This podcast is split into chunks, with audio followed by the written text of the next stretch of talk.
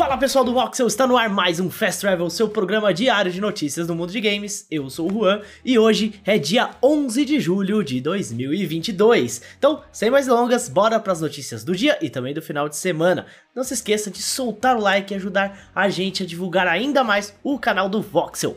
Bora para as notícias.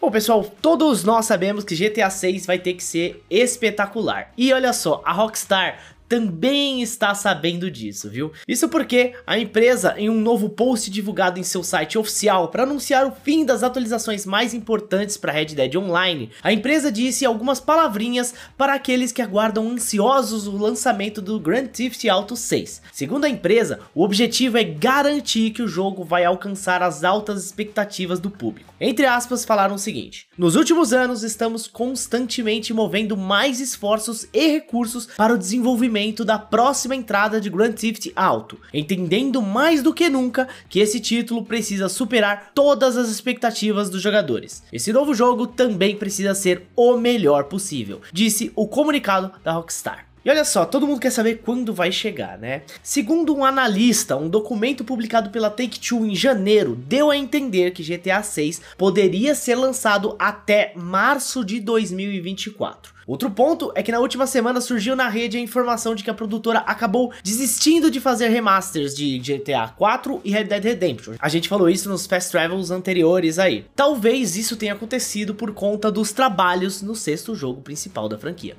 Quem sabe? E você, o que, que você espera para GTA 6? O que, que você acha que GTA 6 tem que ter? Comente aí e bora para a próxima notícia.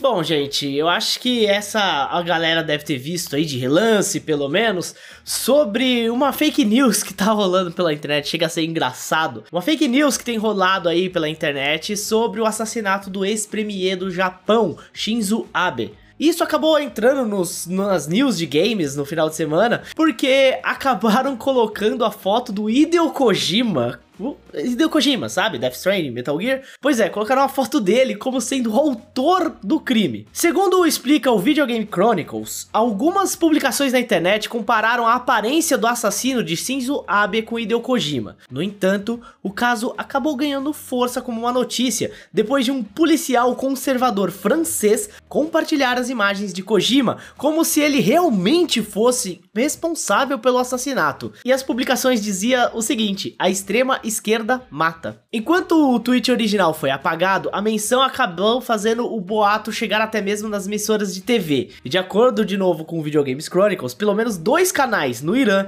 e na Grécia mostraram as imagens de Hideo Kojima como se tivesse sido o responsável pela morte do Shinzo Abe. O Kojima em si não comentou publicamente sobre o assunto, mas a sua empresa de games, a Kojima Production, lançou um comunicado a respeito da situação. Segundo a companhia, o desenvolvedor pode até processar algumas pessoas que fizeram ligação dele com o assassinato do ex-premier japonês. Bom, gente, para nós é muito absurdo, né? Mas existem algumas pessoas que pegam informações aleatórias da internet e publicam como verdade. Aí dá-se a fake news, né?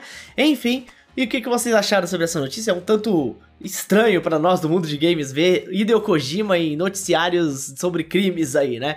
Bom, bora para a próxima notícia.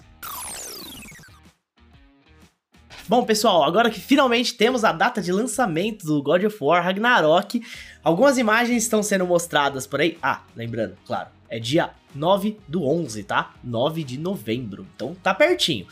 Algumas imagens têm mostrado algumas coisas bem legais do jogo, incluindo os reinos. Pois é, quem jogou o jogo anterior lá de 2018 sabe que Kratos e Atreus têm a oportunidade de visitar seis reinos da Yggdrasil. Durante o game passamos por Midgar, Alfenheim, Helheim e Jotunheim. Durante a campanha, liberando até Muspelheim e Nilfheim para acesso opcional. Já foi confirmado que God of War Ragnarok vai trazer todos os nove reinos para o jogador visitar. Então, eles são o destaque na bela arte do mapa da edição de colecionador, que mostra um conceito para cada área fixada nos galhos da Yggdrasil. O mapa acompanha um texto no canto superior esquerdo, trazendo um pouco mais sobre o lore do jogo. Na mitologia de Ragnarok, foram os irmãos Brock e Sindri que traçaram esse mapa. O texto em si diz o seguinte: Nenhum, exceto os deuses, foram capazes de traçar a estranha geografia, mas entre os mortais, poucos podem gabar-se da perícia de que gozam os irmãos Huldra, cuja capacidade de navegar e atravessar os reinos rivaliza até mesmo a de Odin. Bom, gente, eu quero saber de vocês o que, vocês esperam de God of War Ragnarok, hein?